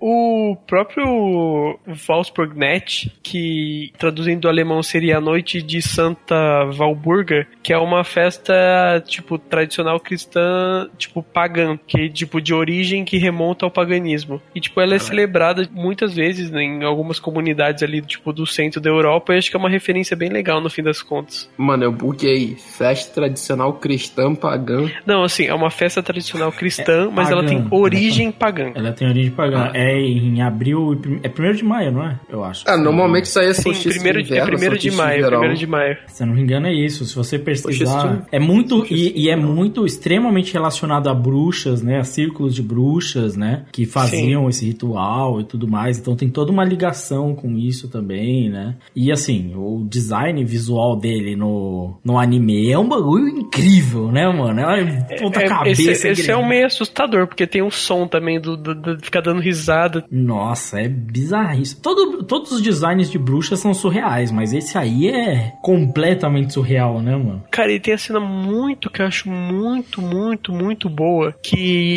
é o, aquela cena onde eles vão pra aquele abrigo, a família da Madoka vai pra aquele abrigo por causa do terremoto, né? E tem um lance que a Madoka ela sai, ela fala que vai no banheiro e ela vai voltar lá pra ajudar a Romura, e daí a mãe dela para ela, né? Ô, mano, mãe foda, hein? Essa mãe, que, mãe, que mulher. Mas ela, ela antes deu o conselho pra Madoka que fudeu ela, né? É verdade. Que foi aquele conselho, não, às vezes tem que fazer as cagadas pra ajudar Cagada sua amiga. Não, aquilo ali foi foda. Ah, mano, mas quando tu é pai e mãe, tu erra, né, Não, mano? e outra, ela não sabia que a filha dela tava envolvida em todo um lance de bruxas e garotas mágicas. também, né? Não, É, pior ainda, né, mano? Porque é dito que o, essa. ah, sempre confundo o nome. A, a, a bruxa fodona aí, ela, ela, ela não vem disfarçada, ela não tem o, o sítio dela, né? Porque ela vem como se fosse uma ideia de, de um acontecimento, né? De um, de um desastre natural pro ser humano, né, mano? E aí é tão pesado nesse nível, velho. É, E, cara, a, a conversa dela com a Madoka é sensacional, velho. A conversa da mãe com a, com a Madoka ali na escadinha. Tem, tem, tem que ter uma escada no anime, né? E essa conversa é muito boa. Ela toma um tapão na cara, a Madoka. É sensacional. E ela dizendo que, tipo assim, não, mano, tu não tá sendo enganada? A Madoka, não, não tô sendo. E ela fala, então vai. E aquela Vai coisa, ser- né? Toda a insegurança que ela tinha no começo da série, tipo, no final ela não tem mais, né? É, a transformação da Madoka, né? Sim. É, E, a cara, transformação é tem, tem a cena iradíssima da, da Romura, tipo, com a bateria antiaérea, Nossa, a bomba é pra foda cacete, demais. tá ligado? Pra tentar matar o, Valpux Neto. essa a bruxa Mega Buster lá, que é incrível a cena. E tem um desfecho final lá do último episódio onde ele dá aquela pirada foda, né? Só um pouquinho, de leve, tranquilo. Nossa, mano, o último episódio vai longe, né, velho? Pô, mas eu acho muito foda, tipo assim, que tem a transformação da Madoka e é a primeira vez que aqui o Bay se, se surpreende em tudo, tá ligado? Sim. Quando a Madoka faz o pedido. Mas ela acha ruimzão, mano. Que o B acha Ó, ruimzão. É, Ah, pô, é óbvio, mano, tá fudendo o negócio do cara. é, tá fudendo tudo. Mas é legal porque ele também mostra um, um, um relance de, assim, de que em outro momento que o Bay não poderia ser em qualquer outro anime, por eu vi mais como qualquer outro anime, mas tipo assim, óbvio que tá na cronologia da história, ele poderia ser só mais um companion, tá ligado? Fazendo esse bang, tá ligado? Que não é só isso, obviamente, mas tipo, que é bem foda. E eu gosto da ideia que ele usa pra fechar o ciclo, da Madoka conseguir fechar o ciclo, né, mano? Sim. Sim. Ô, mano, no, no final a gente descobre que o Kyubey é só um homem de negócio ético, porque ele foi lá e cumpriu o contrato, mesmo fudendo o negócio dele, né? Não, mas a parada dele sempre foi o contrato, assim, pá e tal. Ele não. É, mano, é trabalho de advogado. A gente descobriu que o Kyubey é um advogado, né, no final. É, mano, o bagulho, tipo, tá no contrato, tá na regra, vale o que tá escrito, que nem jogo do bicho. E sangue, né, algumas vezes. Exatamente, mano. Não, e, tem, e depois tem o arco final da Madoka virando Deus Ex Machine, né? Ela tirando as flechinhas pro, pro, pro resto do Nossa. mundo e pro resto dos tempos, né, velho? E eu acho muito Ah, foda ele, ele. Que aparece, Ele- que aparece as Mahou Shoujo do, de, Ah. outras, de outros mundos. É, de de outras outros eras, países, outros tudo. É foda, mano. É muito foda. E aí, tipo assim, e aí é, tem um, um pequeno trecho nesse momento que eles cortam. E aí aqui o Bay fala: Ah, mas ela vai continuar virando a maior bruxa, assim, o maior caos de todos os tempos, tá ligado? Ela vai destruir o mundo. E aí a Madoka aparece: Não, pô, eu fiz o contrato, eu não tenho esse, esse medo. A Madoka envelhece 10 anos no futuro e derrota a bruxa que ela deveria se tornar, né, mano? Que é um paradoxo. Sim, mas é legal porque ele estabelece o ponto de que, tipo assim, que nem você falou, ela é o Deus Ex Machina, mas ela se torna o Deus Ex Machina, né? É como a Sim. construção do, do arquétipo, desse arquétipo constru- de construção narrativa, né? Original, que é, tipo assim, ele é algo previsto ali que é objetivamente algo surreal, é objetivamente algo assim, que você pode iterar que, tipo assim, ah, não, porque pode não funcionar. Não, não, mas ela é um Deus Ex Machina. É pra funcionar. Na verdade, e ponto. já, já é dito desde os primeiros episódios, porque aqui o Bay vira e fala pra ela: se você se tornar uma Mahou Shoujo, você vai se tornar a maior de todos os tempos, talvez uma deusa. E é o que acontece. Sim. Capaz de moldar o universo. Sim. A ponto de transformar o universo, realmente, né? Porque o último episódio mostra isso, né? Que eles estão num mundo novo. Um mundo que eles brigam com fantasmas. É, e remetendo, já que Madoka sempre faz isso, né? Remetendo ao latim, sei lá o que, a, a criação do Deus Ex Machina original nada mais é do que um Deus criado de uma máquina, né? Então a possível criação da Madoka como Deus nada mais é do que, né? O literal ali, né? O objetivo literal do que tá sendo descrito. E ao mesmo tempo também, esse final, a existência da Madoka é apagada daquele universo, né? Sim. Tipo, não é Ela como vira- se ela tivesse morrido, sabe? É ela apagada. Ela vira algo onipotente, tá ligado? Ela tá só presente ali em tudo quanto é lugar. E ao mesmo tempo também, o universo teve perda, sabe? Não foi o final que, tipo, beleza, a Madoka se sacrificou e todo mundo voltou e o mundo tá beleza, sabe? Não, não teve aquele, esse final, sabe, piega. É, na verdade, na cronologia deles, ninguém voltou, né? A, Não. a, a, a, a, Ro- a Romura foi a única que continuou viva, Sim. né? Tanto que tem aquele arco final ali que é lindo pra cacete da, da Romura conversando com a mãe da Madoka, né? Que ela até fala sobre o laço, esse tipo de coisa, e na verdade o, o laço, literalmente, é a coisa que mantém elas entrelaçadas, a Madoka junto com a Romura, né? É a única coisa que mantém a lembrança. E a partir disso eles começam a mostrar que o mundo teve uma totalmente mudança e também tem a, a cena da Madoka conversando com a Sayaki, né? Sim, que, cara, é, é uma cena bem legal, assim, no fim das contas, mas eu acho que, sei lá, ele vai um pouco longe demais, assim. Mas Ah, é cara, minha eu, opinião. eu acho que depois que ele já foi tão longe, ele falou, ó, mano, só vou fechar bonito aqui, bater no peito, sair jogando, fechar o jogo, apita, e é nóis. Tem que deixar claro pra toda garotinha que pode se tornar garota mágica que Madoka ama vocês. É, Exatamente. É verdade. Madoka ama vocês e você pode continuar com seus sonhos lindos e brilhantes, que no máximo a consequência vai ser morte, fracasso e desgraça completa na sua vida. Acontece. E aí, valeu a pena assistir? Vale a pena. Caralho. Porra. Porra! Tira isso, Eu fácil, né, recomendo. cara? 12 episódios sendo Netflix. mano. É, recomendo. Não, falando nisso, né, talvez um dos grandes sucessos de Madoka, assim, que tem ajudado, é a Netflix ser distribuidora de Madoka no mundo inteiro, né? Não, e se você tem algum preconceito, escutou esse podcast até aqui e não quis ver Madoka ainda por puro preconceito, Pau no seu cu, desculpa por falar, mano, que tu perdeu, acabou de perder todos os plot twists, talvez o melhor anime da década. é. Não, Madoka é Cara, foda. não, se o cara viu, ouviu até aqui, mano, e tomou tanto spoiler. É, tomou graça. todos os spoilers do mundo, né? Do- assim, do- assim, é o anime mais importante da década, velho. Sério. É, tem que assistir, gente. Não, não pode. E é foda, velho. Mas e o Sword Art Online, cara? Porra, mano, acabou o cast. E, e o Shingeki no Kyojin? Não! Ah, Ai, cara. E o Depende, One Punch Man? Ô, mano, isso, tu, tá, tu tá querendo fazer o, o cat pro próximo cast? Não, cara, todo cast aqui tem que ter um Juninho, cara. O, o Shingeki no Kyojin são os três volumes mais importantes da década.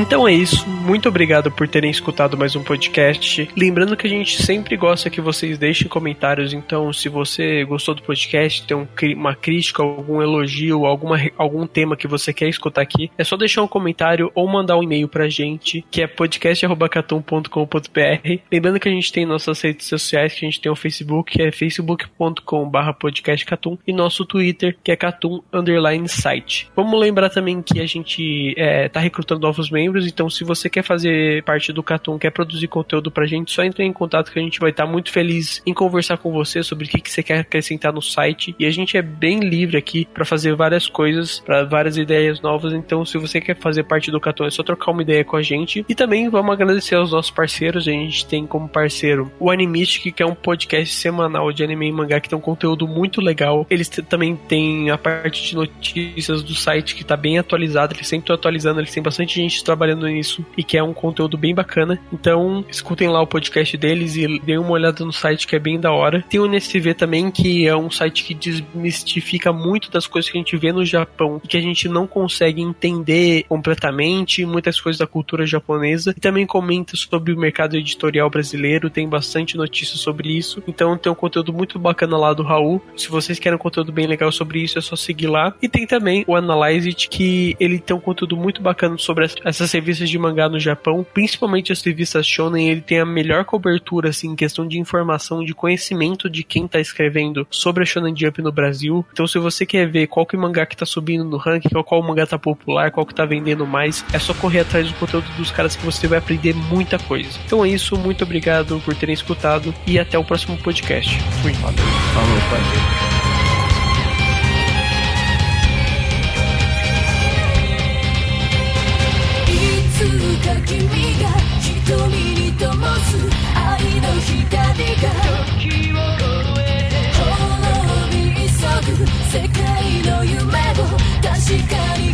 to know